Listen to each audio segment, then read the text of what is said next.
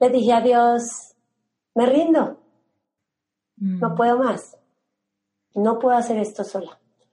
Y le dije, ese día yo le hice una promesa, yo le dije, si tú me devuelves la vida, si tú me das la salud que yo necesito, yo te prometo que yo te voy a servir para siempre. No sé qué tú me vas a poner a hacer. Yo no sabía que yo iba a ser nutricionista, by the way. Pero yo dije, sea que sea limpiando calles, sea que no sé cuál es el trabajo que tú me vas a dar, la misión que tú me vas a dar en ese mundo, pero yo quiero vivir. Reinvéntate. Empieza por tu mente, tu corazón y tu espíritu. Eres perfecto y eres perfecta tal como eres. Solo tienes que darte cuenta. Libérate de tus complejos, de tus creencias limitantes, crea tu vida y recibe todo lo que necesitas. Asume ya la identidad de quien anhelas ser. Yo soy Esther Iturralde, Life Coach Espiritual. Este es un espacio seguro para que recibas las herramientas, las epifanías y los parteaguas para que de una vez por todas te liberes del deber ser social, cultural o religioso. Mi misión es abrir brecha, hacer las preguntas incómodas para que conectes contigo y con Dios. El resto lo decides tú. Hoy te tengo un episodio fantástico y porque realmente quiero que te emociones y que no te pierdas ni un minuto de este episodio, te quiero decir que yo generalmente grabo los episodios con dos meses de anticipación. Dos meses ya está grabado el episodio antes de liberarlo. Sin embargo, este episodio lo grabé apenas la semana pasada y decidí que no era justo guardármelo dos meses antes de que lo escuches, porque estoy segura que este episodio tiene un mensaje importante para ti, para que lo uses como espejo, para que te incentives, te motives, tengas claridad y tomes acción en tu vida. Hoy traigo una entrevista para ti con Ingrid Matcher. Ella es Celebrity Transformational Coach, es empresaria, es fundadora y presidente de Burn 20. Podemos decir con toda confianza que Ingrid es la hispana más influyente en materia de la salud y bienestar en Estados Unidos y en Latinoamérica. Realmente la presentación de Ingrid me va a tomar un rato, pero quiero, quiero que escuches esto nada más para que caigas en cuenta de todo lo que ha logrado Ingrid y después te voy a llevar en un viaje fantástico a escuchar cómo fue que lo logró. Ella es experta en nutrición holística, es entrenadora personal certificada, es oradora motivacional, es conferencista internacional, es comunicadora social, es master coach en programación neurolingüística, es autora de varios libros como Al rescate de tu nuevo yo, Kickstart the New You, Sácale jugo a tu vida, Al rescate de tu, nuevo yo, la versión extendida y los dos bestsellers de Gordita a Mamacita e Irresistible y Sana. Ella genuinamente es un fenómeno de las redes sociales. Es fundadora y creadora de los programas online Quemando y Gozando, Ultimate Power Fit, 28 días Bikini Body Program y Fabulosa y Fit. Ingrid es la hispana más influyente en materia de nutrición y vida sana y es la cabeza de adelgaza20.com, una compañía en Internet que produce contenidos nutricionales para mujeres con más de 70, escúchame bien, 70 millones de visitas por semana. Ingrid ha logrado muchísimas cosas. Ella después de perder 50 libras en 90 días y lograr un cambio extraordinario en su vida personal, Ingrid se convirtió en el referente más confiable de millones de mujeres latinas que escogieron seguir un estilo de vida saludable sin descuidar su papel de madres, esposas y profesionales. Mira, Ingrid es una mujer fascinante. Te puedo decir que este episodio, esta entrevista, me llevó de las risas a las lágrimas.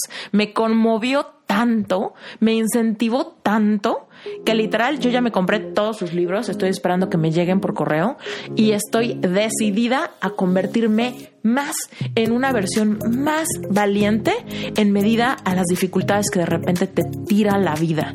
Ingrid es una mujer extremadamente resiliente y si tú estás pasando por algún momento retador en tus relaciones, en tu salud, en tu relación con tu cuerpo, en tu relación con tu dinero, incluso tu relación con tu vocación, este episodio es para ti. Pero sabes qué? Más que nada, si tú sientes que quieres acercarte más a Dios, que quieres avivar tu vida espiritual, si quieres sentir esta pasión de tener una misión de vida en tu corazón, este episodio te va a dejar con la boca abierta. Bueno, sin más por el momento, iniciemos con este increíble episodio. Ingrid, de una vez más, porque ya te dije fuera de la grabación, pero de verdad que gracias por estar en Reinvéntate, gracias por hacerte el tiempo y de entrada gracias por la intención de compartir tu historia con la audiencia, inspirar a muchas mujeres a que a que logren todos, todos sus sueños y sus planes y dejarnos de hacer bolas con el drama de la vida y del por qué no podemos hacer algo. Bienvenida. muchísimas, gracias por invitarme, de verdad, súper emocionada de estar aquí, de compartir mi historia y sobre todo de poder llevar mi testimonio y quiero que este testimonio se convierta en una voz para alguien que nos va a escuchar el día de hoy y que probablemente a través de nosotras va a encontrar sanación, va a encontrar a Dios y en lo malo. So, muchísimas gracias, de verdad, súper emocionada. Ingrid, si hay alguna o algún despistado que no sabe quién eres, quiero que sepan que eres una mujer hermosa, empresaria, sana, alegre, guapa. O sea, cuéntanos, ¿qué es lo que haces hoy en día? ¿Quién eres hoy en día? Ya nos dirás cómo, cómo lo construiste, pero ¿quién eres hoy? Bueno, yo soy una nutricionista, soy una experta en nutrición holística, soy una mujer que también ama a Dios con todo su corazón, soy cristiana, soy mamá, soy empresaria, pero sobre todo soy una mujer que se ha convertido en la voz de muchas mujeres que están allá afuera, buscando esa, esa pregunta que todas nos hacemos, cómo ser mujeres integrales, cómo tener una mente, cómo tener un cuerpo, cómo tener esa espiritualidad y esa conexión con Dios para ser esas mujeres que Dios ha designado que seamos. Eso es Ingrid Macri. Y bueno, de títulos te puedo decir que estudié comunicación social y periodismo, me encanta estar en la pantalla, trabajo en televisión, hoy estoy toda arreglada que estaba trabajando en Telemundo. Ah, me encanta ayudar a la gente. Tengo una máquina de contenido llamada Adelgaza 20. Es una máquina de contenido en todas las redes sociales que alcanza más o menos unas 70 millones de mujeres semanalmente, con las cuales les llevo nutrición, vida saludable, ejercicios y bueno, todo lo que necesitas para ser esa mujer que quieres ser. Wow. Ahora vámonos en una máquina del tiempo. Vámonos atrás cuando eras chiquita, ¿tú qué querías ser de grande, Ingrid? ¿Tú, ¿En qué momento, en qué momento se construyó todo este gran imperio, ¿no? Que eres tú, Ingrid, porque eres una mujer, como dijiste, muy integral, o sea, hay la parte espiritual, la parte física, la parte de salud, la parte de, de vida profesional y no, no chiquito, no, no, en grandote, ¿no? Entonces, cuéntanos, cuando eras chiquita, ¿tú qué veías para tu futuro? Primero que todo, este, quiero contarle a la gente que nos está escuchando y nos está viendo, yo soy colombiana, nací en el seno de una familia eh, eh, de clase media en mi país. Cuando yo era muy pequeña, yo vi una película que fue la que me marcó, yo siempre la cuento en mi historia y tú como mexicana tienes que saber o lo habrás escuchado, La Mochila Azul, en donde Pedrito Fernández era el protagonista cuando él era un niñito. Entonces en esa película había una niña que quería ser actriz. Y ella se miraba en el espejo y hacía muecas. Y yo miraba a esa niña y yo decía, yo quiero ser actriz. Después de que mi hermana y yo, mi hermana y yo nos escapamos a ver esa película, después de que mi hermana y yo llegamos a la casa, mi mamá estaba muy enojada y nos dio una paliza ese día, pero a partir de ese día quedó sembrada en mí esa semilla de que yo quería ser actriz. La verdad, te quiero confesar algo. Yo me volví una mujer integral con el pasar de los años, porque yo soy una típica colombiana que llegó a los 19 años a los Estados Unidos, una niña que pasó por muchas cosas en su vida, desde el abuso sexual, el abuso emocional, el abuso psicológico. Me hicieron mucho bullying en la escuela. La verdad, yo era un patito feo cuando era chiquita. Podemos decir que me convertí en un swan apenas hace unos años, pero en realidad fui víctima de bullying muchísimo. Yo tenía un defecto en mi cara y cuando yo era chiquitita, muy chiquita, los niños se burlaban de mí. Mi familia se burlaba de mí, todo el mundo se burlaba de mí. Sin embargo, a pesar de todo eso, yo siempre fui una niña muy optimista.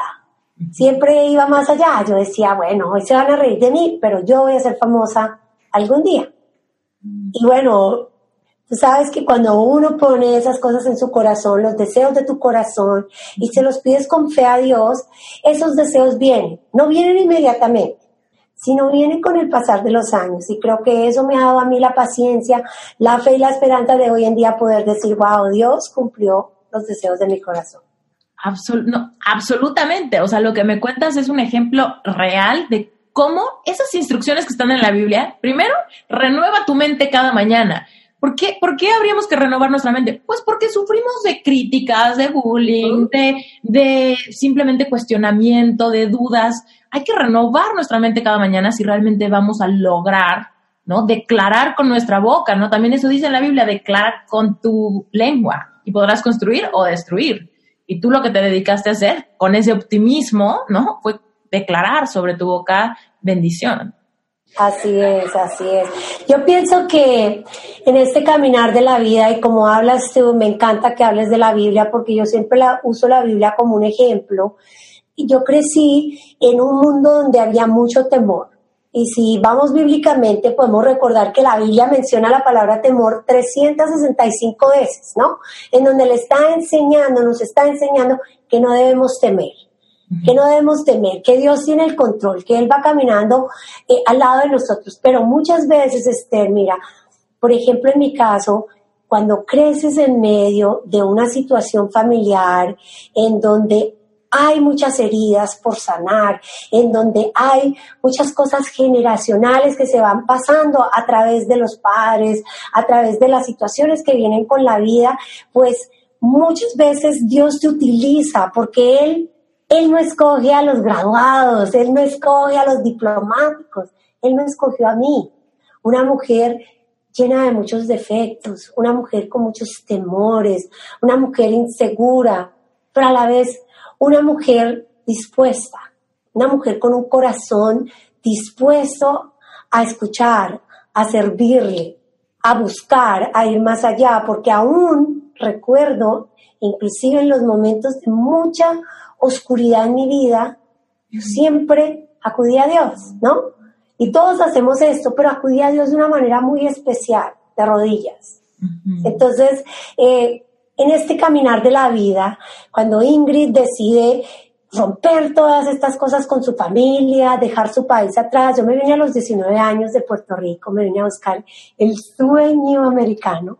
Porque desde Puerto Rico, a ver, naciste en Colombia. En Colombia, pero me fui a Puerto Rico, me fui a Puerto Rico. A los 19 años decido dejar Colombia y me voy a Puerto Rico. ¿Tú solita? sí, o sea, tuve una oportunidad, porque mi papá, mi papá se fue cuando nosotros éramos muy pequeñas, tuvo una oportunidad de ir a trabajar a los Estados Unidos en los barcos de turismo. Mm. Entonces el hecho de que él se viene para acá, para los Estados Unidos, nosotros nos quedamos con mi mamá en la casa allá en Colombia, abre muchas puertas para muchas cosas. Eh, en ello entra el abuso sexual, entran los extraños, entran, pasan muchas situaciones a las que muchas veces somos expuestos y en nuestros países eso es normal, a veces. Pero ya cuando yo empecé a tener conciencia a los 18, 19 años, yo decía, yo me quiero ir de Colombia. Estábamos viviendo en Colombia una crisis fuertísima política con el narcotráfico, las bombas, todo esto. Y yo decía, yo quiero ser más, yo no puedo quedarme aquí, yo no quiero seguir viviendo, sintiéndome como me siento. Entonces, se dio la oportunidad de irme a Puerto Rico. Eh, te voy a hacer una confesión. Yo me conseguí un novio por cartas y le empecé a escribir por un año. En esos tiempos no existía Facebook, no existía nada. Yo creo que si hubiese habido social media, nunca hubiese llegado a Puerto Rico.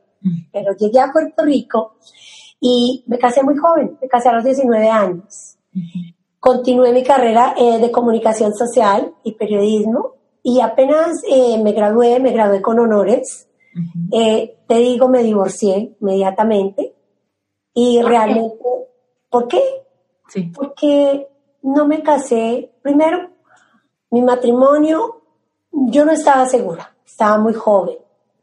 Segundo, cuando tienes una presión de que tienes que vivir en un país legalmente, de que no puedes hacer nada porque, ay, te va a llegar la migra, o te van a devolver para tu país, o te van a deportar. Mira, lo que me pasó a mí le pasa a todos los inmigrantes que vienen aquí a los Estados Unidos.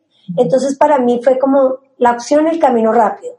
Pero realmente yo no sabía lo que yo estaba entrando con esa opción, con ese camino rápido, porque era muy joven. Tenía 19 años, entonces, bueno, toda mi vida toda mi vida yo he sido muy colombiana, o sea, yo empecé a trabajar desde que tenía 14 años. Yo empecé ya a producir dinero, yo tenía eso en mi sangre de ser empresaria, entonces yo dije, ay, me voy, ¿qué importa? Me sacrifico tres años, me divorcio y comienzo una vida nueva. En ese tiempo yo no tenía a Dios en mi corazón. O sea, yo crecí en una familia católica, pero no era cristiano. No había conocido de Jesús, no había conocido de por qué yo tenía que caminar de la misma manera que camina Él, para servirle, no para hacer ingreso, sino para vivir al servicio de Jesús. Entonces, pues, mira, me casé, quedé embarazada de mi hija, tengo una hija de 24 años, se llama Paula, y yo me, apenas me llegaron mis papeles, me divorcié, tomé la decisión de seguir mi camino sola, fui mamá soltera por siete años, en los Estados Unidos es muy difícil ser mamá soltera, ¿sabes? O sea, yo me gradué con honores y a mí me ofrecieron un trabajo de 7 dólares la hora en un canal de televisión. Yo no podía sostener a mi hija con un trabajo de 7 dólares la hora, entonces yo decidí poner mi carrera a un lado, todo lo que yo estudié, y decidí lanzarme a ser mamá soltera, a criar mi hija, a trabajar duro para poderla sostener. Y así pasaron siete años, hasta que conocí el amor de mi vida. Mm. Me imagino que lo debiste haber visto en mis redes sociales. Mi esposo Jeff, yo le digo el monillo. Eh, el monillo en Colombia es un hombre rubio, como decir en México, güero. Ajá, sí, sí, sí. Pero lo conocí a él y, yo le dije, yo le pedí a Dios que me diera un ángel. Y Dios se pasó, me lo dio así rubio, con ojos azules, bueno, un ángel, mejor dicho. Y, y con ese ángel vino otra etapa de mi vida una etapa de mi vida en donde vino el sueño americano. Vino la casa, el carro, la beca, hasta el perrito. Yo quería un Golden Retriever, mi esposo me compró dos. Mi esposo era en esa época un joven empresario muy exitoso. Eh, nunca había trabajado para nadie y tenía muy buen nivel económico. Entonces yo entré en otra era de pasar de ser la mujer madre soltera, tener tres trabajos, nunca dormir, hacer trabajos que a lo mejor hoy en día eh, no me siento pues muy orgullosa de lo que hice, pero bueno, fue lo que me tocó vivir en ese momento. Llega este hombre maravilloso que me cambia la vida, me cambia la perspectiva en todo sentido de mi palabra, de la palabra. Los primeros años son años de, de amor, de abundancia, de luna de miel, y con esa luna de miel me engordo. el amor engorda, así que mm. me engordo, gano más de 50 libras de sobrepeso y con esas libras la gente dice, ay, estaba deprimida, no, yo estaba feliz, yo sentía que yo era una Barbie. ¿no? Mi, mi vestido de novia era talla 16, yo sentía que era la mujer más linda del planeta. Porque en ese momento yo no me enfoqué en la dieta, el ejercicio, ay, no, verse bonita, no, yo me relajé, empecé a disfrutar la vida, el matrimonio, la luna de miel. Llevaba muchos años en los que yo llevaba trabajando de noche, que no, no tenía un día libre, que a veces me iba a la cama sin comer para darle de comer a mi hija. Entonces yo, ay, la comida para mí era, tengo que comer, qué rico, ¿no? Tengo que disfrutar. Pero el problema estuvo cuando mi esposo y yo decidimos tener a nuestra segunda hija mía, que hoy en día tiene 12 años, y cuando viene ese embarazo viene una etapa muy crucial en mi vida, porque a los siete meses de embarazo empiezo a desarrollar una enfermedad que se llama asma, y esa enfermedad, un 24 de diciembre, eh, me lleva a sufrir un ataque de asma fulminante en el cual esa noche yo sentí que Dios me dijo, te vas a morir. Yo me encontraba sola en mi casa en Las Vegas con mi mamá y cuando me pasa todo esto, mi esposo estaba visitando a sus papás que viven en otro estado con mi otra hija Y yo le pedí a Dios, yo le hablé, yo creo que esa es la primera vez que yo le hablé así como cara a cara a Dios y le dije, déjame vivir, déjame aunque sea despedirme de mi esposo y de mi hija. Me logro comunicar con él y él llega, él me lleva ya a la sala de emergencias, ya morada, súper enferma, y en la sala de emergencias me revive. Y yo vuelvo a la vida. Y todo el mundo dice, wow, ahí comenzó Ingrid a cambiar su estilo de vida. No, ¿qué va? De una típica colombiana. Mira, yo digo que a veces Dios nos pone pruebas grandes, ¿no? O las pruebas vienen en la vida y nosotros como que no tomamos esas pruebas en serio. Yo dije, bueno, tengo dinero, tengo medicamentos, ya estoy con vida de nuevo, me voy a cuidar, voy a poner bien y voy a continuar la vida. Y en el 2008, Dios nos deja a mí y a mi esposo en la quiebra, totalmente. Esther, en una llamada de 60 segundos nosotros perdimos absolutamente todo. De tener millones a tener nada. A perder nuestra casa, nuestro carro, todo. Y es ahí cuando yo recuerdo bien, nosotros nos vinimos, nosotros vivíamos en Las Vegas, nos vinimos de Las Vegas a vivir a Miami. Y yo recuerdo bien que, ¿qué hace la gente cuando, cuando empieza a perder cosas que no son reales? Empieza a refugiarse en algo que es peor, en algo que, que le calme el dolor, que se lo ciegue, que no le deje recordar eso. Entonces mi esposo y yo, bueno, nos vamos de fiesta, ¿no? Cauterizar para no sentir. Exacto. todo lo que siento es tan abrumante, tensión, preocupación, tristeza, quizá arrepentimiento, quizá culpa, quizá frustración. ¿Cómo le hago para no sentir eso? Algo que me cauterice esa herida. No sanarla, sino como dormirla, desensibilizarla. Me tienes en la orilla de la silla. Sí, y mi esposo y yo nos pusimos, pues, empezamos a salir de fiesta, empezamos a tomar alcohol. Esto no lo he contado en ningún lado, by the way. Esto es una exclusiva ella. Y, y un 31, yo me acuerdo que era un primero de diciembre. Y yo me levanto y empiezo a ver las fotos que la gente pone en Facebook. Y empiezo a enfermarme ese día de nuevo con el asma. Y empiezo a ver la cara de preocupación de mis dos hijas, que ya me vieron un día morir empiezo a ver la cara de mi esposo afanado, destruido por todo lo que estamos pasando. Y ese día fue cuando yo realmente entendí que yo no podía más. Ese día yo me puse de rodillas, ese día yo le dije a Dios, me empecé a llorar, pero, o sea, me quebré por dentro. Le dije a Dios, me rindo, no mm. puedo más no puedo hacer esto sola. Le dije, ese día yo le hice una promesa, yo le dije, si tú me devuelves la vida, si tú me das la salud que yo necesito, yo te prometo que yo te voy a servir para siempre. No sé qué tú me vas a poner a hacer. Yo no sabía que yo iba a ser nutricionista, by the way. Pero yo dije, sea que sea limpiando calles, sea que no sé cuál es el trabajo que tú me vas a dar, la misión que tú me vas a dar en ese mundo, pero yo quiero vivir. Yo quiero ver a mis hijas casarse, yo quiero verlas crecer, yo quiero tener nietos, yo quiero pasar el resto de mi vida con este hombre que amo, no me lo quites, no nos quites la vida. Y en ese tiempo recuerdo bien que mis papás llevaban insistiendo mucho con que vuélvete cristiana, vuélvete cristiana, porque mis papás se volvieron cristianos. Y yo estaba furiosa porque ellos primero nos obligaron a ser católicas, nos regañaban cada vez que íbamos a la iglesia, nos daban pellizcos, nos hacían rezar el rosario, la novena, todo. Y de momento un día mi papá dice, no vamos a hacer eso más, vamos a seguir a Jesús. Así que voten todas las cruces, voten todo lo que tengan, vamos a hacer algo diferente. Y yo, pues mira, yo dije no. Entonces, en ese momento yo recordé que él me mandaba libros y había un libro muy especial, hay un libro muy especial, lo cuento en todos mis libros, que es el libro de Joel Austin, el libro que se llama Tu mejor vida ahora. Eh, creo que fue su primer libro, es un devocionario de 90 días. Y yo abrí ese devocionario. Y a través de ese libro, yo le entregué mi vida a Dios. Ese libro me llevó por 90 días, me ayudó a perder 50 libras, y me dio esta nueva visión, me dio esta vida nueva que yo tengo, me ayudó a abrir a Delgaza 20, una comunidad que tiene más de 20 millones de fans a través de todas las redes sociales y que llegó a tener en un tiempo, casi llegó a alcanzar en Facebook casi 370 millones de personas en el mundo entero semanalmente. Wow.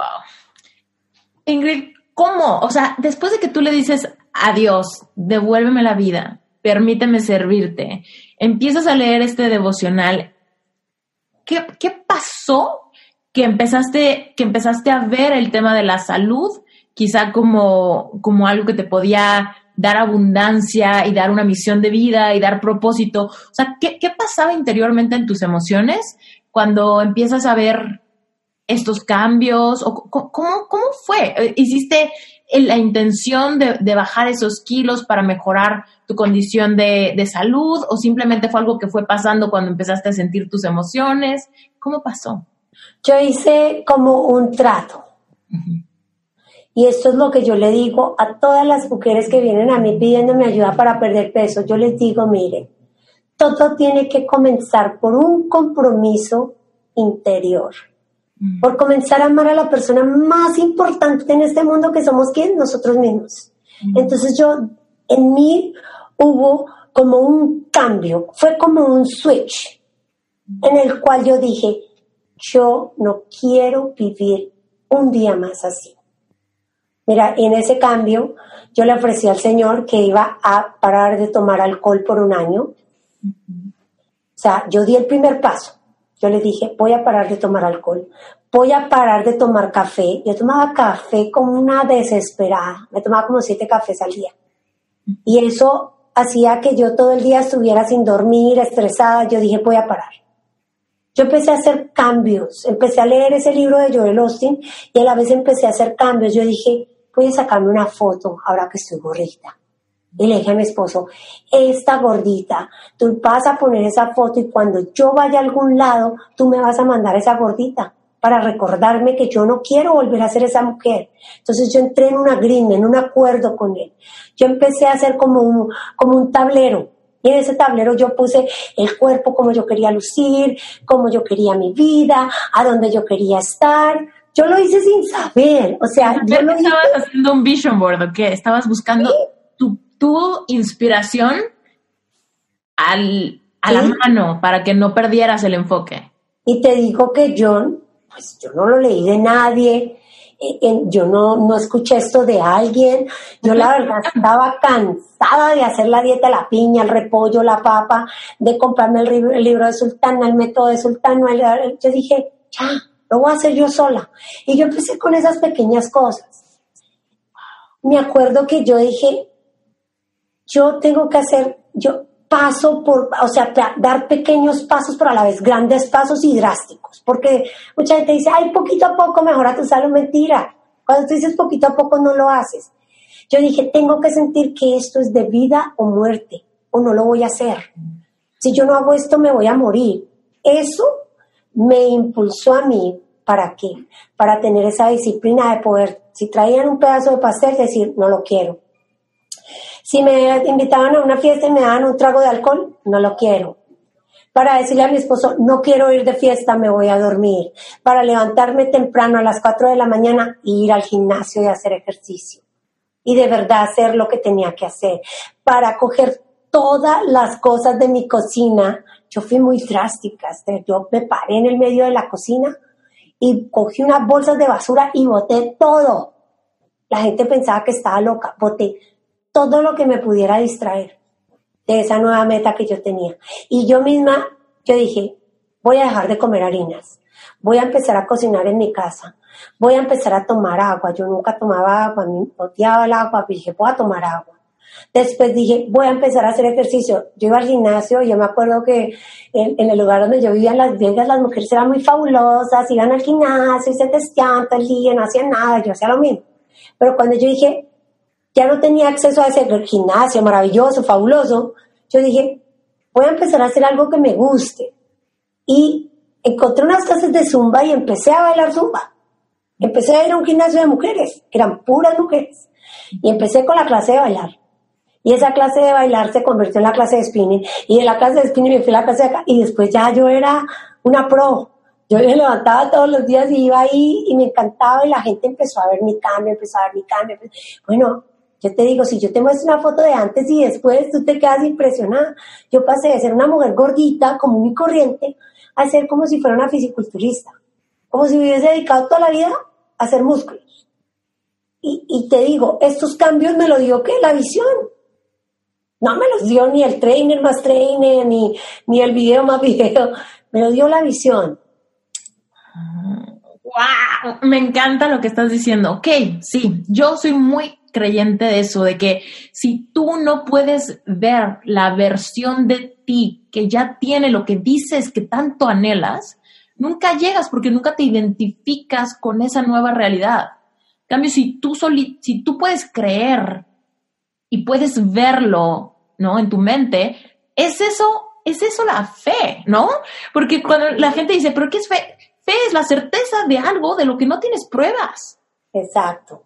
Quizá nunca lo has sentido, nunca lo has visto, nunca lo has tocado, pero si eres capaz de decir, yo puedo llegar a ser así, puedo llegar a, ser mi mejor versión, a tener un cuerpo súper sano, a ser fuerte, a tener balance, a sentirme con energía, lo que sea, si eres capaz de verlo, entonces llegar ahí, llegar ahí es mucho, va a ser mucho más certero, ¿no? El camino. A cuando dices, no, no creo en mi capacidad, estoy ancladísimo a esta identidad quizá de acomplejada o de gordita o de insegura o de triste, ¿no? Por, por, lo que me tocó, por el cuerpo que me tocó, por el pelo que me tocó, por la altura que me tocó, por lo que sea que te tocó, ¿no? Y nunca eres capaz de ver esta visión, pues por supuesto cualquier disciplina o lo que dices, ¿no? El video más video, el entrenador más entrenador, todo tiras la toalla porque, porque no sabes a dónde vas. Así es, así es. Oye, Ingrid, ¿cómo? O sea, todo esto, para ti tener esta visión tan clara, ¿fue, fue tu intuición? ¿Fue, ¿Fue Dios que puso el deseo en tu corazón? ¿Qué, qué fue que te dio esa visión tan clara? Fue Dios. Definitivamente en cada momento de mi vida siempre le doy la gloria a Dios, la honra a Dios. Yo pienso que si Dios no guiara mis pasos, si Él no fuera tan claro conmigo, yo no tendría la vida que tengo y no podría haber superado todavía todos los obstáculos que han sido más grandes, los obstáculos que me han tocado vivir en este proceso, ¿no? de, recuperarme, de, tener, porque mira, este, lo de la figura fue solo una excusa para Dios darme una, una nueva plataforma, una voz, para Él ir moldeando mi carácter a través de los años. Porque mira, pasaron en este, en este proceso de recuperar la figura, creo esta comunidad de mujeres maravillosas, en donde tienes que enfrentar mucho cuando eres, eh, tienes esa voz pues tienes que aprender a enfrentar mucho las que te aman, las que te odian, las que te tratan mal, las que te juzgan, ¿no? Y, y no sé si te pasa a ti, pero esto de ser cristiano a veces no es fácil, porque vives en, como un target, eres un blanco de crítica por cualquier cosa que haces. En este caminar, y como bien te lo he dicho, este era solo el comienzo. Hasta ahora Dios estaba edificando mi carácter porque habían muchas cosas que iban a pasar en ese camino, muchas cosas que, que a lo mejor cuando me pasaron yo me quedé como que todavía más sorprendida y es que mira, eh, después de que pasa todo esto, yo llevo como ocho años haciendo esta carrera, eh, en esos ocho años escribo ya cinco libros, cuatro libros en español, un libro en inglés, he ya diseñado varios programas de pérdida de peso que son espectaculares que han cambiado vidas, tengo productos físicos, he recibido muchos premios, todo esto, pero en ese caminar vienen, viene una noticia en el 2017 que lo cambia absolutamente todo, que me pone la vida como cuando recibes un balde de agua que te cae en la cabeza y dices, ¿what? ¿De dónde no lo viste venir? Y es que en el 2017 estaba yo en el momento más espectacular de mi vida, saqué de Gordita Mamacita en el 2017, un libro que fue de mucha controversia porque las gorditas todavía están emberracadas, como decimos en Colombia, bravas conmigo porque, ay, ¿cómo así que las gorditas no somos mamacitas? y, un título de mucha controversia, pero es un título que me entrega a Dios. En, una, en, un, en un momento donde yo estoy en comunión con él, él me entrega ese libro para decirme el mensaje, ¿no? De la gordita que vive adentro de cada mujer, de la gordita que, así seas placa, no te deja verte linda en el espejo, o no te deja eh, darte los créditos que tienes, o apoyar, o reconocer el talento que tienes, sino que te va apagando, te va apagando poco a poco, y se va confundiendo con el resto del mundo. Entonces yo dije, él me dice, de gordita a mamacita, porque te pasé de ser un patito feo a ser una mujer hermosa. Y ahora tu trabajo es que esa belleza no sea física, sino que esa belleza vaya más allá. Entonces yo estoy pasando pues este momento tan maravilloso en mi vida, donde tengo estos bestsellers y todo eso.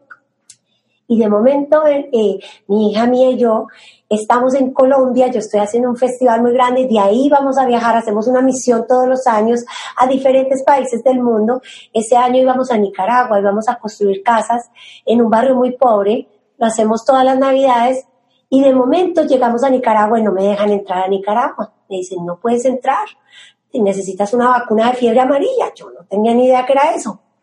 Y yo me sentía como que, wow, ¿qué es esto? O sea, yo vengo aquí a hacer una labor, ta, ta, ta. No me dejaron entrar.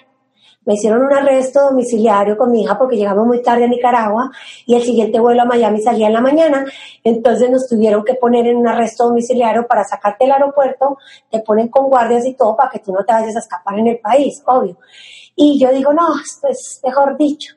Y cuando yo voy aterrizando de ese viaje, me llega un text meses de mi doctor en donde me dice, llegaron los resultados de la biopsia, ven a ver. Y yo dije, no me puedes decir ahora que, no, tienes que venir a verme. Cuando a ti te dicen, tienes que venir a verme, tú sabes que algo no está bien. Yo llamo a mi esposo y le digo, tenemos que irnos al doctor ya. Y llegamos donde el doctor y bueno, él me dice, lo que te está pasando no es tan grave, Ingrid. Tienes cáncer. Y yo dije, ¿what? O sea, yo esperaba cualquier cosa, menos que me dijeran a la mujer más saludable del planeta que tiene cáncer, ¿no? Porque, pues eso es lo que dice la gente, ¿no? La mujer más saludable, ¿no? Y me dice, no te preocupes. De pronto te van a hacer quimos, te van a dar radiaciones, te van a hacer una operación, te van a dar una pastilla y vas a estar bien. Y mientras el doctor va hablando, mi mente se va poniendo en una nube. Y yo te digo, Esther, fue uno de los momentos más duros que he tenido que enfrentar como mujer, como madre, como empresaria, como, o sea, yo creo que estaba en ese momento de mi carrera tan alto, pero de momento es como alguien viene y te dice, ya, fuera, y te pasa un borrador. Yo llegué a mi casa ese día muy enojada y empecé a llorar y empecé a reclamarle a Dios todo el día. Le empecé a decir si yo te he servido, si yo cambié mi estilo de vida, si yo ya no hago esto, si yo ya no como esto, mejor dicho. Yo le saqué toda la lista. Y en el final de ese día Dios me dio un pensamiento. Él me dijo, ¿para qué? Entonces, en ese momento yo decidí secarme las lágrimas y decidí no ser una víctima. Entonces yo le dije a Dios, le dije, ok, yo no voy a ser una víctima, yo voy a ser un instrumento en tus manos, pero tú me tienes que prometer que tú me vas a guiar, porque lo que me está pasando no es fácil. Y yo no quiero yo no sé cómo yo le voy a decir a mis hijas que probablemente yo me voy a morir. Pero si voy a morirme para servirte, entonces no importa. Voy a morir. Pero si voy a vivir, voy a vivir para ti. Entonces, tú tienes el control. Y a partir de ese momento, mira, entré en una etapa de mucha confusión. Los medios de comunicación aquí empezaron, la mujer más saludable del planeta tiene cáncer. Uh, ¿será que no le sirvieron los jugos verdes que se tomaba? Bueno, no sé qué. Y yo dije, es el ataque del diablo. Interrumpo este episodio nada más para recordarte que si te está gustando este episodio, si te gusta este podcast, la manera en la que puedes obtener más contenido y apoyo para tus preguntas es uniéndote a Relevante Espiritual. Relevante Espiritual es un grupo de estudio mensual liderado por mí, donde cada semana vas a recibir una clase que va a profundizar en tu relación con Dios. Te va a ayudar a entender tu merecimiento divino, te va a ayudar a entender y a sanar todas tus heridas sabiendo que tú eres creación perfecta creada por el creador del universo. Dicho esto, yo soy fiel creyente que tú y yo estamos aquí en la tierra para vivir una vida abundante. Y si tú no la estás viviendo, seguramente es porque tienes confundido tu merecimiento. Seguramente tienes dudas y preguntas al respecto de por qué estás aquí, de cuál es tu misión de vida, de cuál es tu propósito y si es cierto que fuiste creado tal cual eres por Dios con un propósito en mente. Bueno, pues te puedo decir que en relevante espiritual vas a tener todo el caminito por el cual puedes avivar tu vida espiritual de una manera congruente con tu estilo de vida y realmente vas a poder sentirte con toda la confianza de preguntar, de profundizar, porque relevante espiritual no hay juicio, no hay preguntas tontas. Vamos a aceptarnos sin juicio para realmente aprender a trascender esas emociones que de repente no entendemos, avivar nuestra vida espiritual, conectarnos con Dios y aprender a manifestar todos tus sueños. Si hay algo de tu vida que no esté funcionando, tú puedes reinventarte. Y si quieres ir más profundamente, te invito a Relevante Espiritual, el grupo de estudio mensual que va más profundo que Reinventate Podcast, ¿ok? Y por supuesto, Relevante Espiritual es el sponsor oficial de este podcast. Así que si tú te estabas preguntando qué onda, cómo le hace Esther para que este podcast tenga invitados tan padres y haya tanto contenido, bueno, pues todos los fondos que cubren las ediciones de los episodios, el hosting de esto, todo el tiempo que implica la logística de conseguir invitados como los que te traigo, bueno, pues Relevante Espiritual y los miembros de Relevante Espiritual son los que lo hacen posible regresemos con este episodio. Pero recuerda que toda la información está en la página web esteriturralde.com diagonal relevante espiritual y también encuentras la liga en las notas de este episodio esto, es un, esto está estructurado, cálmate, todo va a estar bien, Dios tiene el control.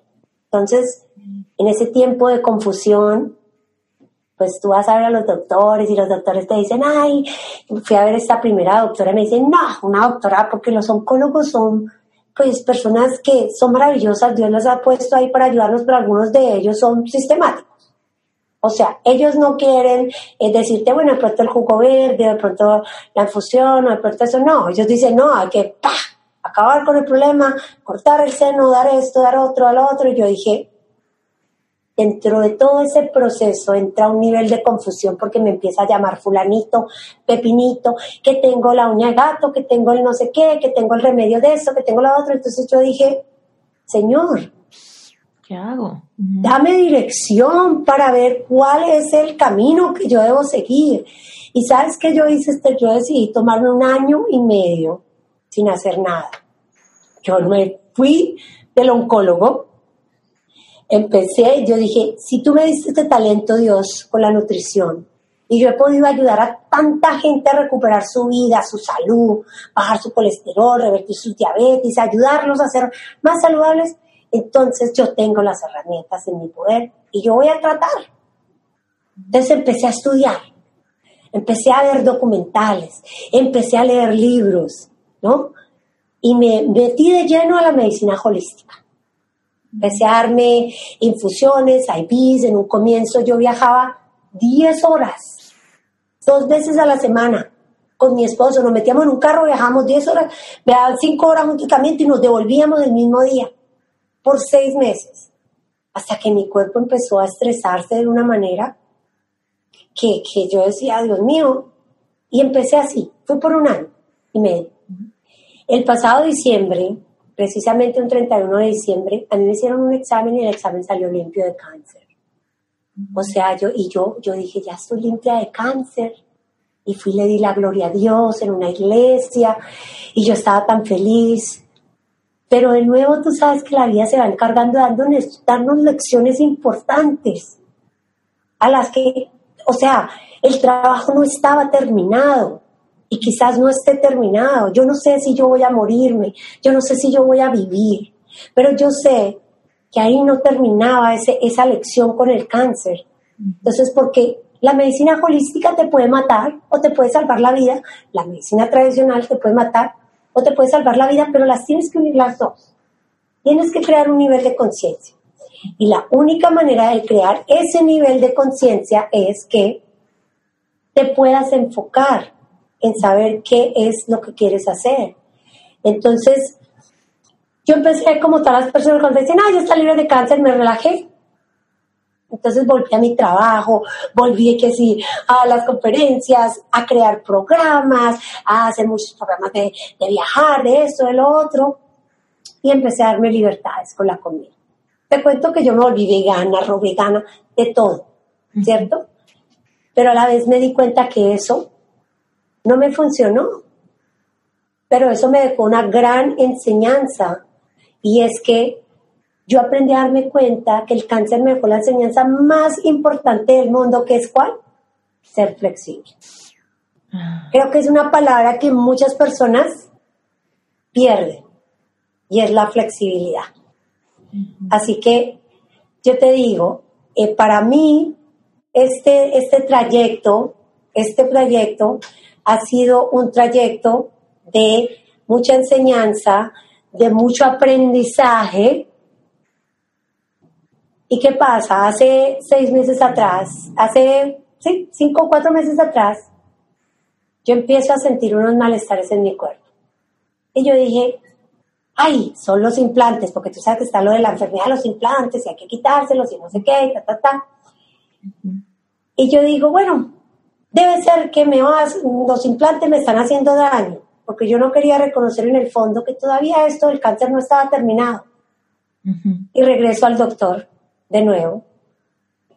Y la doctora me dice, podemos sacar los implantes, Ingrid, pero yo creo que tú tienes cáncer.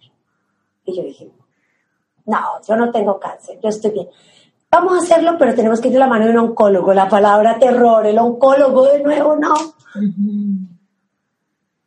Y esta vez, ¿sabes qué? Yo, yo dije, Esther, yo dije, yo le dije a Dios, Señor,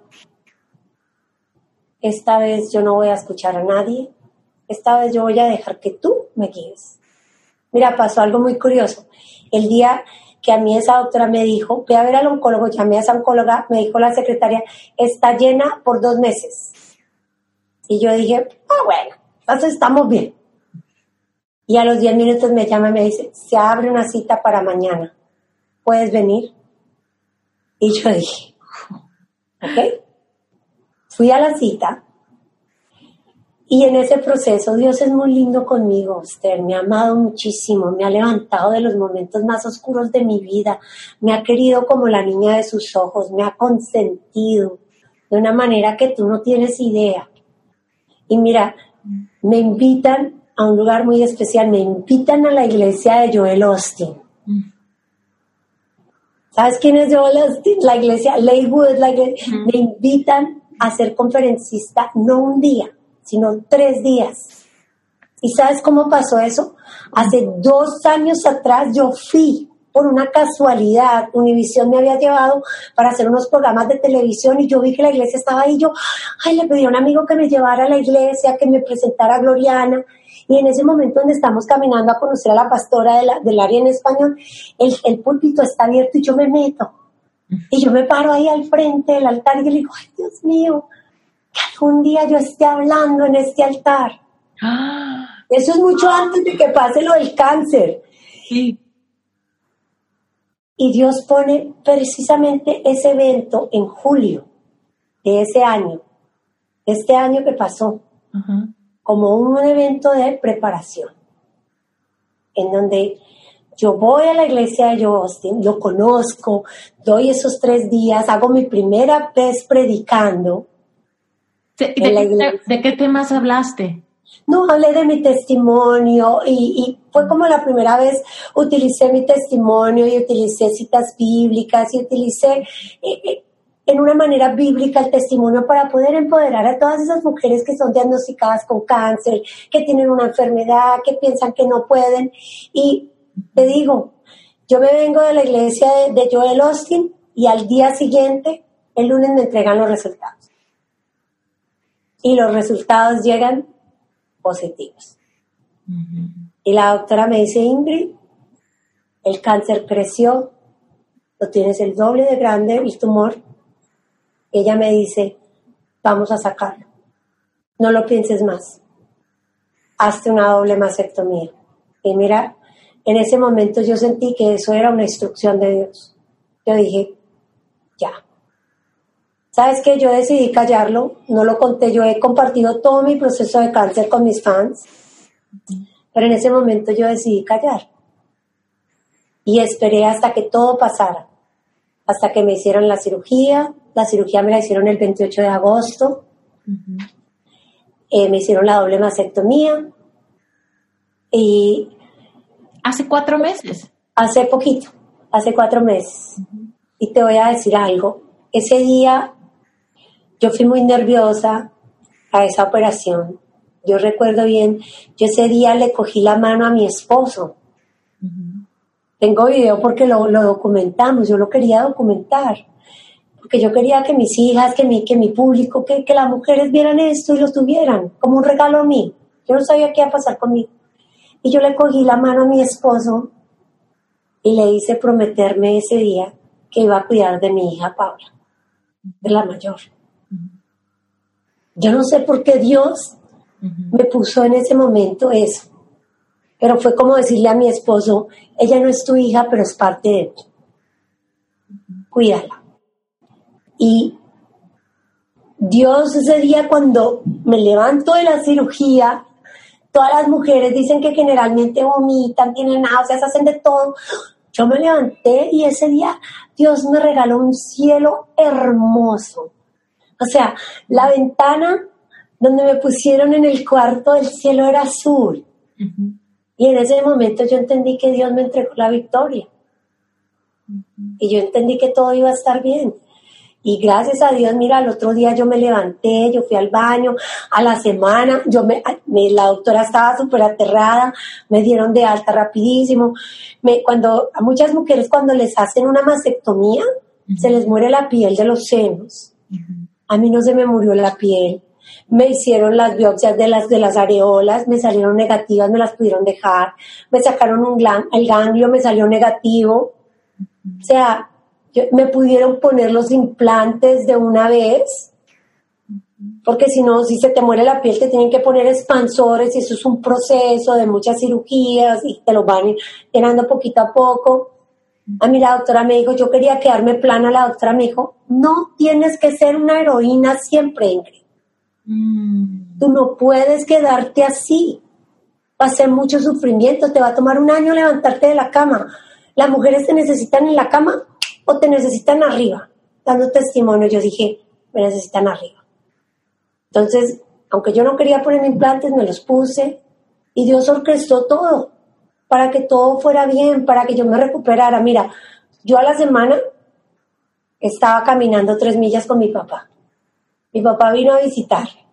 Mm. Mi papá es pastor, un pastor de iglesia muy chiquita un hombre que ama a Dios con todo su corazón y con el cual nunca, desde que yo me convertí en cristiana, habíamos tenido la oportunidad de, congregarnos y creo que Dios lo mandó en ese momento para que Él me diera ese apoyo moral, espiritual, psicológico que yo necesitaba, ese amor de padre que solamente, ese amor que solamente un padre puede llenar. Y en ese momento él empezó a enseñarme de la Biblia, empezó a llenarme y yo empecé a sentirme mejor, mejor, mejor, mejor. Mira, pasaron tres semanas. La doctora me dijo, son tres meses, pero ya las tres semanas ya estaba en mi oficina. Ya la semana ya estaba haciendo videos live en mi casa. Pues yo soy una mujer que ama lo que hace.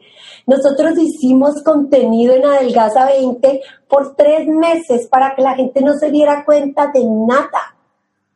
Videos lives, videos de ejercicio, todo. Para que la gente siguiera, porque mi mayor interés es que las mujeres siempre tengan herramientas. Entonces yo dije, oh my God. Entonces mi esposo dijo, no, vamos a hacer. Y mi team es maravilloso, tengo un equipo de trabajo increíble que siempre están haciendo todo. Somos una familia. Entonces, yo ya las tres semanas regresé a la oficina. Cuando ellos me vieron, ellos me dijeron, ¿está loca? ¿Qué hace acá? Váyase a la casa. Y yo, no. Y ya estoy de vuelta. O sea, yo regresé a las tres semanas, empecé a trabajar, salí públicamente a contar lo que me pasaba Ajá. Es a lo que me había pasado. ¿Eso fue difícil, Ingrid? Fue difícil, o sea, porque has superado y transitado em, emociones tan complicadas y tal, que, que me imagino que este momento de, de, contarlo después de sentirte tan victoriosa, no sé si se sintió fácil o se sintió fácil y, justo, natural, o también fue un reto para ti porque es tu intimidad. Soy una mujer ah, ante todo soy un ser humano. Y fue una decisión difícil. No te lo voy a negar, no te voy a decir, ay, sí, ya, la más fuerte, no, porque yo había dicho públicamente en un video de YouTube, de, de Facebook, que me iba a quitar los implantes. Entonces, para mí el hecho de que no se pudiera hacer, es lo que yo te digo. Yo siempre he querido ser una heroína. Mm. Y el hecho de tener que entender que no tengo que ser un superhéroe, una heroína todo el tiempo, fue algo duro, difícil, porque yo quiero siempre arreglar la vida de otros y ser un ejemplo para que otros puedan ver a través de mí lo que Dios va orando en mi vida. Mm. Entonces salir públicamente y reconocer, me regresó el cáncer, todo lo que había dicho hace un año acerca de la medicina holística, ta, ta, ta, ta, ta, y tener que ir a hacerte una operación era una controversia. O sea, es como que nos dijiste algo primero y tuviste que hacer algo después. Pero en cierta manera la lección más grande que me ha dado Dios. Es increíble cómo yo he podido, a través de toda esta experiencia, aprender algo para las mujeres que están allá. Y ahora decirte, mira, yo lo hice, yo pasé por eso, yo traté esto, esto me funcionó, esto no me funcionó, este es el primer paso, este es el segundo paso, esto es lo que tienes que leer, esto es lo que tienes que escuchar. Eso ha sido para mí, yo creo que uno de los tesoros más grandes que me ha pasado con toda esta situación. Sí fue difícil. El día que yo publiqué esa, esa foto, esa foto se volvió viral. Esa es la foto que más likes y comentarios me han dado en la vida. O sea, amigos que yo no veía de la farándula, de amigos de Colombia, de México, de Ecuador, de todo el mundo me escribía. Era una cosa impresionante. Pero también tener que lidiar después con la recuperación y lo que yo iba publicando en mi Instagram. Oye, o sea, la gente es dura dura. Le decían, ay, tú, ¿cómo así? ¿Dónde están los huecos de la mastectomía? ¿Por qué te tienes senos? Eh, ¿Qué te pasa? ¿Por qué estás haciendo ejercicio? La mastectomía te pasó como un bosque. Eres un mal ejemplo para las mujeres. La gente me decía unas cosas mm. que yo me quedaba en shock. Pero a la vez yo decía, Señor, ahora yo entiendo por qué me está pasando todo esto, por qué hay tanto desamor en el mundo, por qué hay tanta falta de tu palabra, porque ahora yo entiendo que mi misión no es la nutrición, mi misión es que yo tengo que ser un instrumento en tus manos. Y yo no sé, Esther, cuál va a ser mi siguiente camino, porque mira, yo el año pasado fui a Bogotá y dije, me retiro de las conferencias de nutrición, me cansé de pelear con la peladita de los cuadritos y la que está pelada todo el día en el internet y la que solamente saca bobadas y yo dije, ya no puedo más con esto. Yo, yo tengo que tener, yo no sé cuál es tu propósito, pero cualquiera que sea va a ser. Entonces, yo empecé a estudiar este año la Biblia. El año pasado empecé, empecé a hacer un estudio bíblico aquí en mi oficina. Yo no sé si, si Dios va a querer que yo abra una iglesia algún día. Probablemente esa iglesia no la voy a tener yo, la va a tener mi hija mía o alguien en mi generación. Lo que sí sé es que Dios me ha dado grandes talentos, talentos con la nutrición, talentos en el empoderamiento a la mujer, talentos en los negocios, porque como yo enseño nutrición, mucha gente no sabe, pero yo doy conferencias de marketing, yo doy conferencias de emprendimiento, conferencias de business, en donde yo le enseño a las mujeres, tienes un talento, le enseño a poner ese talento y a monetizarlo. Porque ¿de qué te sirve tener un talento si las otras personas no pueden tener ese talento a las manos? Y tú y yo sabemos que darle algo gratis a alguien, la persona no lo hace, le tiene que costar para que lo haga. Y dentro de poder ayudar al mundo, para yo poder hacer lo que yo necesito hacer, porque mira, el día que yo me levanté de esa mastectomía, yo le dije a Dios, Dios, ¿cómo puedo servirte más? Yo tengo que servir, servir, servir. Este año va a ser de el año pasado y este el año del servicio. Entonces, para yo poder servir, para yo poder seguir, mira, yo ya he reconstruido escuelas en Colombia. Este año eh, fuimos a, Santa Marta, hago una misión todos los años donde llevo juguetes, zapatos, ropas a niños en nuestro país, Colombia, que son muy pobres. Este año Dios me puso la visión de construir una escuela en Santa Marta, nos llevó, me dio el terreno así, yo dije, ahí tiene que haber una escuela, porque fuimos a ver la escuela donde los niños estudian, estudian en un patio, en el sol, en, una, en unas condiciones, yo dije, ¿cómo puedo servirte más? Entonces, ahorita estoy en ese camino del enfoque de, uno, sé que quiero este año dedicarme a aprender la palabra de Dios porque quiero predicar la palabra de Dios. Quiero traer ovejitas al reino de los cielos. Dos, quiero crear una escuela de emprendimiento en donde mujeres puedan venir y aprender, tener todas las herramientas para que ellas también, a través de su trabajo, de su talento, puedan servir a otros. Y número tres, yo creo que lo más importante es que Dios me ha dado un principio claro, y son las cuatro Fs. Fitness, familia, finanzas y fe. Mm. ¿Cómo tener en orden esas cuatro Fs para poder ser la mujer que Dios ha diseñado para que seas esa obra maestra y para que puedas tener el propósito que Él tiene contigo en este mundo? Eso es mi visión, eso es lo que yo quiero, lo que yo espero este año, no lo que yo quiero, es lo que Dios quiere de mí este año. Estoy en un shock de admiración por ti, Ingrid. No, gracias. Estoy ah, ah, muda y créeme que me pasa muy poco. Estoy increíblemente inspirada, inspirada, inspirada, inspirada. Mm, quiero darte las gracias por abrir esta, esta, este lugar tan lindo. Sé que eres una mujer maravillosa, un instrumento de Dios. Sé que eres una mujer hermosa y te quiero de verdad agradecer. Espero algún día poderte conocer, poderte abrazar, poder compartir un lugar juntas en donde podamos llevar la palabra de Dios, en donde podamos seguir inspirando a muchas mujeres. Eres una mujer muy joven y tienes grandes oportunidades en la vida y, para todas las personas que nos están escuchando, mira, te van a pasar muchas cosas en la vida que van a ser duras. Te van a pasar cosas en las que vas a sentir que no vales nada, que no eres nada, pero te va a pasar algo muy lindo siempre. Y es que si tú tienes a Dios en tu corazón, no importa no importa cuántas puertas se cierren, no importa cuántos nos encuentres. No importa la enfermedad que tengas ahora mismo. Trégale tu vida a Dios. Yo lo hice. Yo le dije a Dios, yo le dije, mira, hay una cita bíblica que me gusta mucho, Romanos 14, 10, 14, que dice, si voy a vivir, voy a vivir para servirte. Si voy a morir, voy a morir por ti. Pero sea que yo viva o sea que yo muera, mi vida ya no es mía. Mi vida le pertenece a Dios.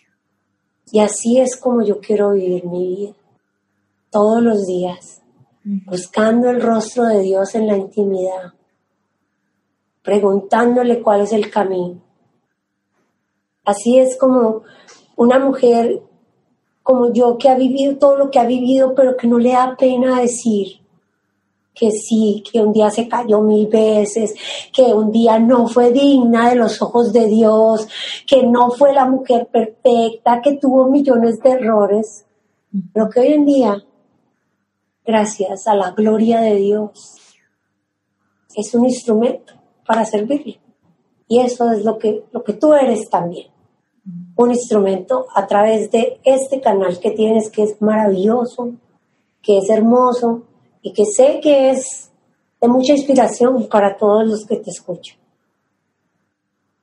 Ingrid, seguramente ahorita nos está escuchando gente que está igual de impactada que yo, ¿no? En esta, en este rush de, de inspiración, de, de, usarte como espejo, ¿no? Y darnos cuenta que, que es posible, ¿no? Es posible sanar, ¿no? A nivel literal, metafórico, a nivel de nuestras emociones, nuestras heridas de la infancia y también físico, ¿no?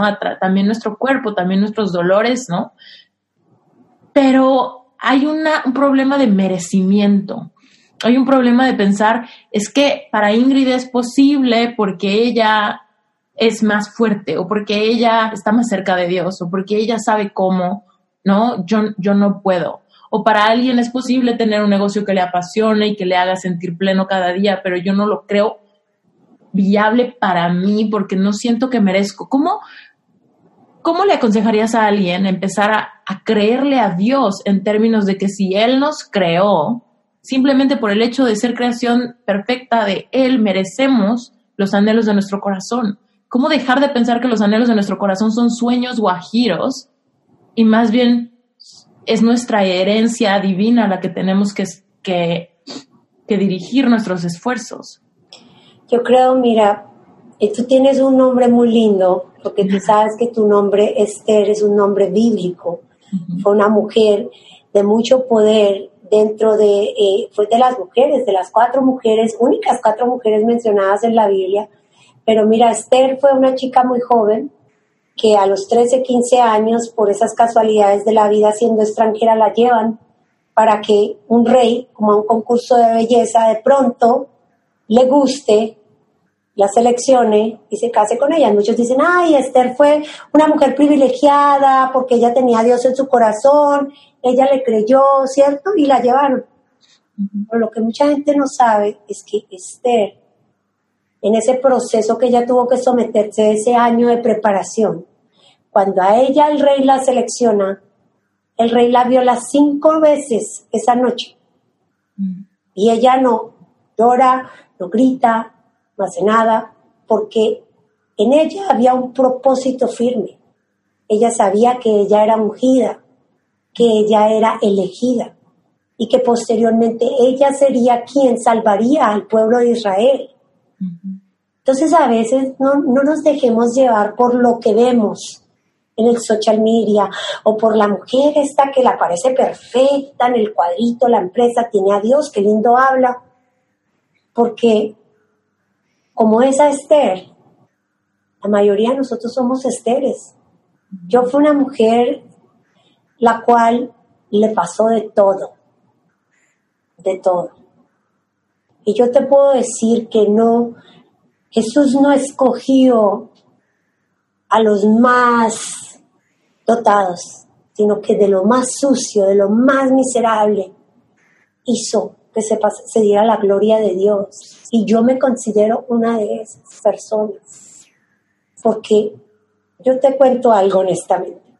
Yo no sabía hablar inglés cuando llegué a este país. Yo aprendí porque me tocó. Yo cuando me casé con mi esposo, yo le decía, a mí me decían toda la vida, tú eres bruta. Y yo, bueno, yo soy bruta. Mm. Pero cuando yo me casé con mi esposo, él me dijo, Dice, no, es que yo soy bruta, yo no puedo coger esa computadora. Y él me dijo, Ingrid, coge la computadora. Yo no te voy a ayudar, tú puedes hacerlo. Ingrid, atrévete. Ingrid, estudia. Ingrid, si tú quieres llegar a ser alguien, tienes que tomar acción. Y eso es lo que le quiero decir a la persona que está ahí, que dice, no sé cómo acercarme a Dios, tan sencillo como simplemente arrodillarte un día y darte cuenta que no lo puedes hacer tú sola. Si reconoces que ya tú lo intentaste todo y que no pasó, entonces ese día te pones de rodillas y con todo tu corazón, porque no tienes que saber palabras estructuradas para orar, hablas con Dios y te, y te entregas y te rindes y aceptas que Jesús es tu salvación y empiezas a estudiar y empiezas a tomar acción y empiezas a decir, sí, lo quiero, lo veo, pero no es simplemente decir, allá me veo con los cuadritos, no, me tengo que levantar al gimnasio, me tengo que eh, comer bien, tengo que educarme, tengo que seguir los pasos que me van a llevar a ser esa mujer que quiero ser. ¿no? Porque no es solamente la ilusión. Yo le digo a la gente, cuando ellos me dicen motivadora, yo le digo, yo no soy una motivadora. Porque la motivación se queda en, vamos a hacerlo! ¡Uh, uh, uh, say yes! ¡Uh, Pero, ¿qué pasa después del say yes? ¿Qué pasa después cuando yo me tengo que enfrentar a la vida real y yo no hago lo que yo tengo que hacer? Y pierdo las oportunidades. Mucha gente, la gente pierde las oportunidades ¿Por qué? Porque se distraen, porque no se enfocan. Entonces, para ti que nos estás escuchando, yo quiero decirte que la gloria de Dios es para todo el mundo. Que los tesoros que Él nos ha dado, el oro, la plata, la miel, es para todo el mundo. Solamente tú tienes que dar el trabajo, ir a buscarla, encaminarte. Tus acciones y la manera en cómo vives tu vida representan el ser humano que quieres ser. Y representas lo que Dios ha diseñado para ti. Yo les digo a mis mujeres todos los días, vea, si a usted le pasa algo, séquese esas lágrimas, póngase la corona y acuérdese que usted es hija de un rey. Y que como hija de un rey, usted tiene ciertos privilegios. Pero que para que esos privilegios le puedan llegar, usted tiene que llegar y hacerlos, tomar acción. Entonces, ese es mi mejor consejo. Yo, yo te digo, yo no soy una experta en todo, pero simplemente soy una mujer que ha dejado que Dios me hable, que Dios me moldee. Y ha tomado muchos años. De verdad que moldear este carácter ha sido, ha sido tarea grande para Dios, pero yo creo que todavía estoy en ese camino de moldearme. Todavía me falta mucho. Veo con, con, ansias, espero, espero toda tu visión hecha realidad de lo que, lo que nos dijiste que es tu visión de este año. Con ansias espero ver, verlo, porque no me queda ninguna duda de que tu visión la, la vas a hacer realidad y superará todas nuestras expectativas y las tuyas, porque cuando hay alguien con el corazón tan dispuesto como el tuyo, Dios Dios no, no, no hay ningún límite. A veces el único límite es el nuestro. El límite es el nuestro. Así es, así es. Bueno, eh, recuerda que no es mi visión, es la visión de Dios, así que nosotros, yo soy simplemente, eh, como dicen ahí, soy greda en manos del alfarero, un ladrillo en manos del constructor. Y, y, bueno, esperemos, yo, yo con todo mi corazón ya veo esa escuela construida, eh, tengo una casa hogar que empecé el año pasado en, en Medellín, de haberla terminada, eh, espero poder ayudar a este año al triple, diez veces más los niños de mi iglesia. Eh, dimos, este año fue la ofrenda grande de nuestra iglesia, yo le dije, Señor, que el año que viene yo pueda tener mi ofrenda para ti para que sigamos construyendo el reino de los cielos aquí. Entonces, pero para esto no solamente es caminar en este camino por fe, sino es trabajar de la mano con Dios. Y eso es lo que yo estoy dispuesta a hacer este año, trabajar de la mano con Dios. Y por eso este año dije, me voy a lanzar y voy a ir a México. O sea, nunca he ido unas cuantas veces, pero este año me quiero lanzar. Este año quiero ir a México. Tengo propósitos bastante, o sea, no tengo propósitos, sino estructuras bastante definidas en mi mente de qué quiero hacer. Y hacer algo lindo, hacer algo bello, hacer espectacular. Lo sé.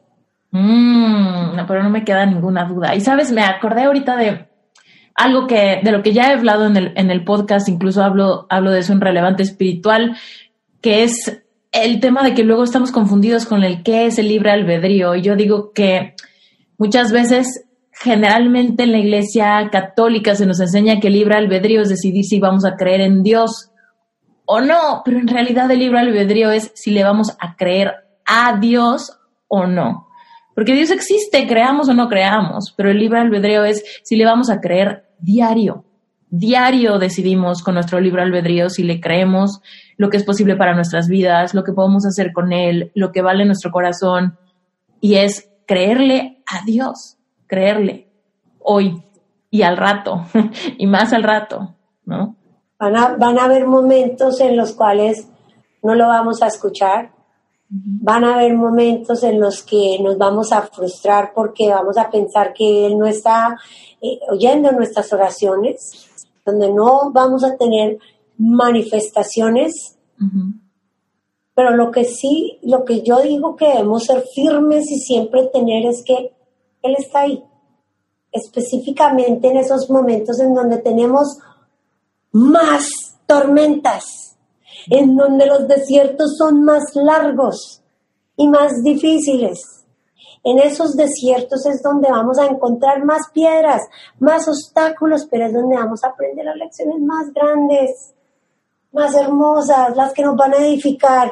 Y cuando vamos a llegar al final de ese desierto, ¿cómo sabemos que hemos llegado al final de ese desierto? Que vamos a ver la gloria de Dios.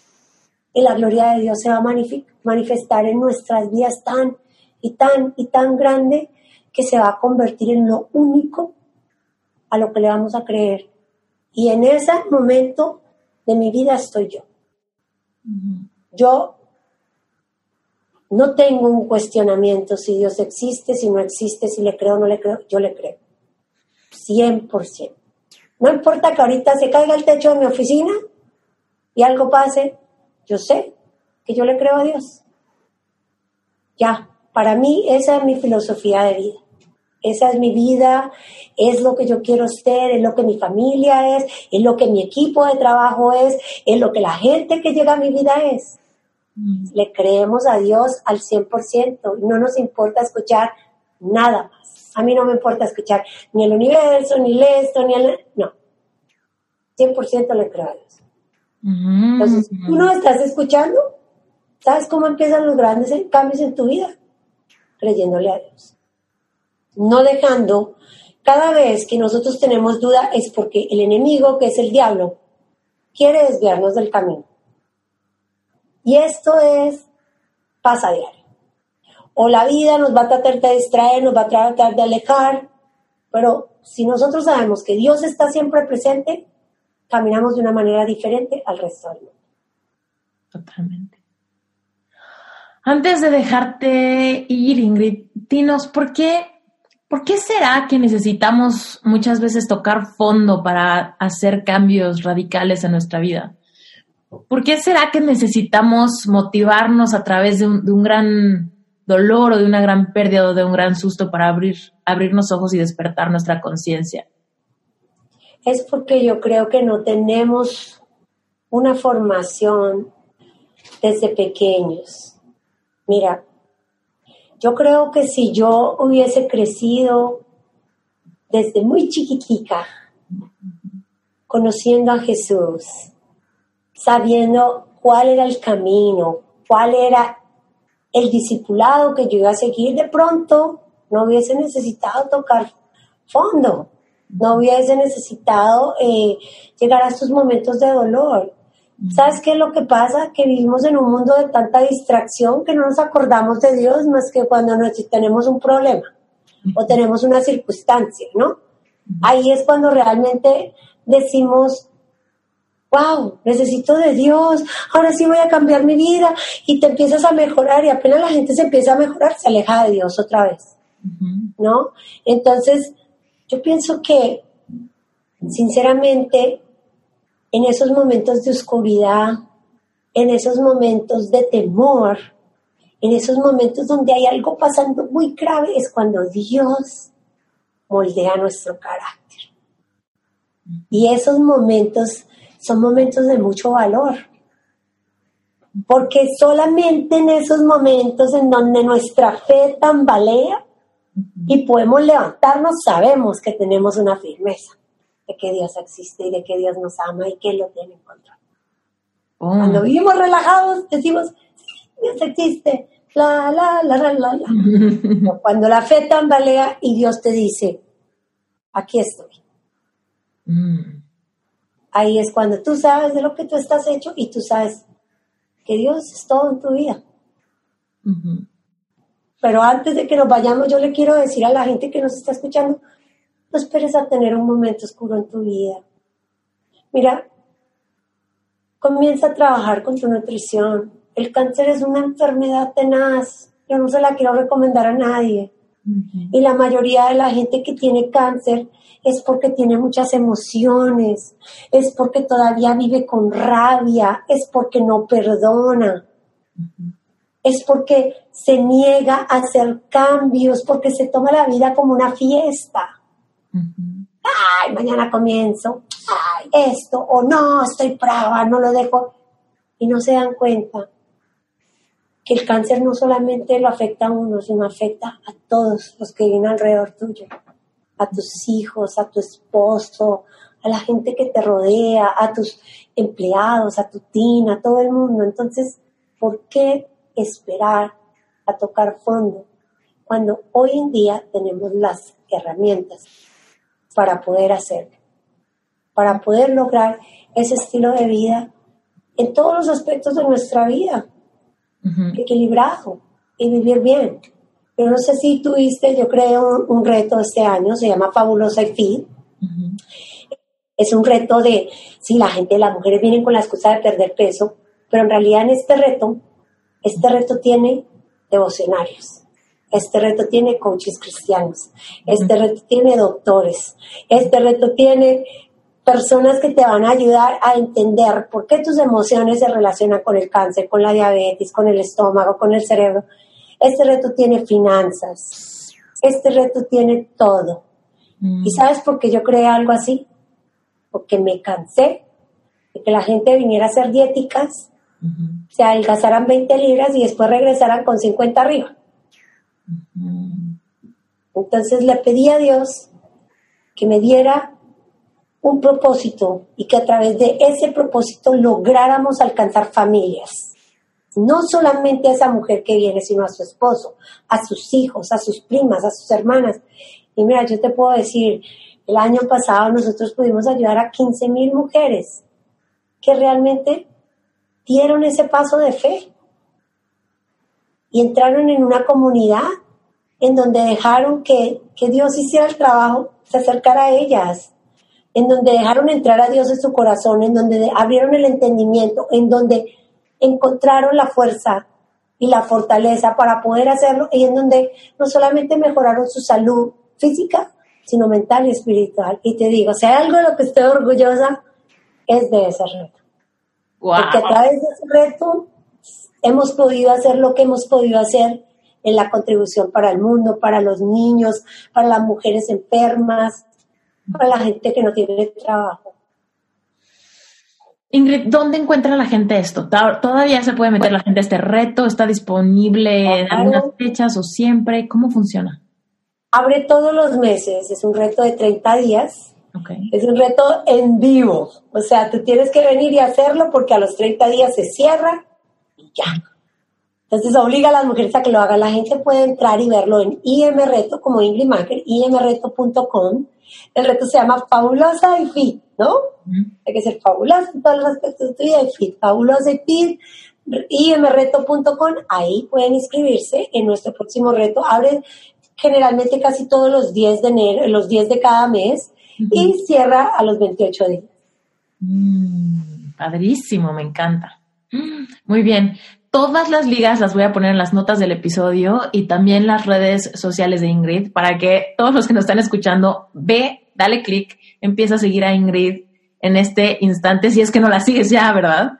Y, y de verdad, Ingrid, esto superó como por 80 mis expectativas. Yo sí sabía que iba a ser un episodio súper esperado para toda la audiencia y súper inspirador. Bueno, me rompiste el esquema de mis expectativas porque fue mucho más y em, generalmente siempre tengo los, los episodios, los, los, grabo y los voy liberando como en un promedio de seis o ocho semanas después, pero este episodio me urge sacarlo, así que sale lo más pronto porque no creo que sea justo guardar este episodio para toda la gente que está iniciando el 2020 y que quizá esté enredado en todos estos temas de propósitos, ¿no?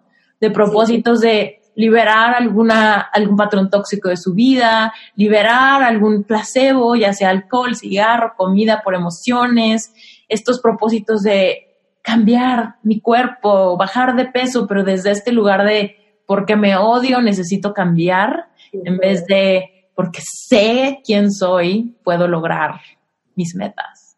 Entonces, vamos a meterle velocidad y vamos a sacar este episodio ya, porque estoy segura que que por algo estamos aquí sentadas y le mando un abrazo a Edwin, tu entrenador, que fue quien, quien nos... o sea, este hombre tuvo una gran visión, ¿no? Y toda, mi, toda mi gratitud por tu tiempo y por tu transparencia. Eres una mujer extremadamente iluminosa y transparente y, bueno, por más personas tan auténticas como tú en este mundo. Ah. Gracias a ti, princesa. Y bueno, a todos los que nos están escuchando, los quiero invitar a que si quieren una coach en casa, una amiga, que me sigan en arroba adelgaza20 y bueno, en todas las redes sociales. Ahí nos vamos a divertir un montón, vamos a aprender un montón y vamos a poder tener, entablar una relación diaria, no solo conmigo, sino con Dios también. Así que, bueno, te quiero, Eres hermosa, maravillosa. Cuando vengas a Miami nos tienes que venir a visitar aquí a mi estudio, a mis oficinas. Aquí todos te vamos a recibir. Tienes que venir a ser coach en Fabulosa y Sí, me encantaría. Y tú también, qué casualidad que alguna vez viviste en Las Vegas y yo ahorita estoy viviendo en Las Vegas. Y estoy transmitiendo desde Las Vegas. Me mudé para acá porque me casé con un güero. Así que con un monillo, como digo yo. Aunque él no es güero, güero, pero es muy blanco y ojo azul. Y yo le digo güero y me dice, pero no soy güero. Y le digo, suficientemente güero. Qué lindo. Qué bueno. Bueno, algún día estos te voy a visitar o me vienes a visitar a Miami. Perfecto, me encantaría porque no conozco. Así que, mira, no me dices, no me dices dos veces, ¿eh? Así que. Gracias, Ingrid, por haber estado en Reinventate. Ha sido un tremendo placer. Bueno, princesa, gracias a ti, se te quiere. Muchísimas gracias por haberte quedado hasta el final de este episodio con Ingrid. Si este episodio te gustó, te voy a pedir un favor muy grande. Por favor, ve a Apple Podcast, déjanos cinco estrellitas y déjame un review. Cuéntame qué es lo que más te gustó y cuéntame cómo le suma a tu vida este podcast. Si tú haces esto, me ayudas a llegar a más personas, ayudas a que este podcast ranquee y más personas nos encuentren de manera orgánica. Finalmente, antes de dejarte ir, te quiero pedir que reflexiones en este episodio y que realmente hurgues en tu corazón. Y si hay algo por ahí que no está sano, si tienes raíces de amargura con respecto a algo que pasó en tu pasado, yo te reto a que te acerques a Dios y puedas rendirte, dejar de cargar todas esas ofensas, humillaciones o heridas de tu pasado. Déjalas déjalas y libérate de ese peso, comienza a reinventarte y aviva tu vida espiritual. Créeme, ahí está la llave para que tú comiences a vivir una vida abundante en todos los aspectos, incluso durante las dificultades que puedas enfrentar en tu vida. Y finalmente, quiero recalcarte la invitación a que te unas a Relevante Espiritual. Relevante Espiritual es un grupo de estudio mensual liderado por mí. Cuando tú te metes, recibes contenido de bienvenida y recibes una masterclass semanal para que la reflexiones y la lleves a tu vida cada semana. Estas clases se van complicando cada semana, se van profundizando cada semana y vas a poder ver muy claramente tu despertar espiritual, cómo sanas tus heridas, avivas tu merecimiento y empiezas a manifestar la vida que quieres. Manifestar es cuando tú y yo co-creamos con Dios todos los anhelos de nuestro corazón. Pero primero tenemos que ser capaces de ver esa visión, tenemos que sentirnos merecedores, tenemos que ser capaces de creerle a Dios para después empezar a ver estos milagros, estas diosidencias, estas serendipias en la vida de todo aquel que sea capaz de creer. Acuérdate que la fe es la certeza de aquello de lo que no tienes pruebas. Así que deja de tratar de controlarlo. Enfócate en avivar tu conexión espiritual. Esa es la llave para que puedas enfrentar todo lo que puedas experimentar en esta experiencia humana. Listo, muchísimas gracias por escuchar Reinvéntate, gracias por ser parte de mi comunidad. Y si tú y yo no hemos conectado, te recuerdo que puedes mandarme un mensajito directo por Instagram, me encuentras como arroba esteriturralde y si tú escuchaste este episodio, sácale un pantallazo, taguéame, mándame un mensajito directo, todos, absolutamente todos los contesto yo. Así que conecta conmigo, me va a encantar saludarte. Y bueno, pues hasta la próxima.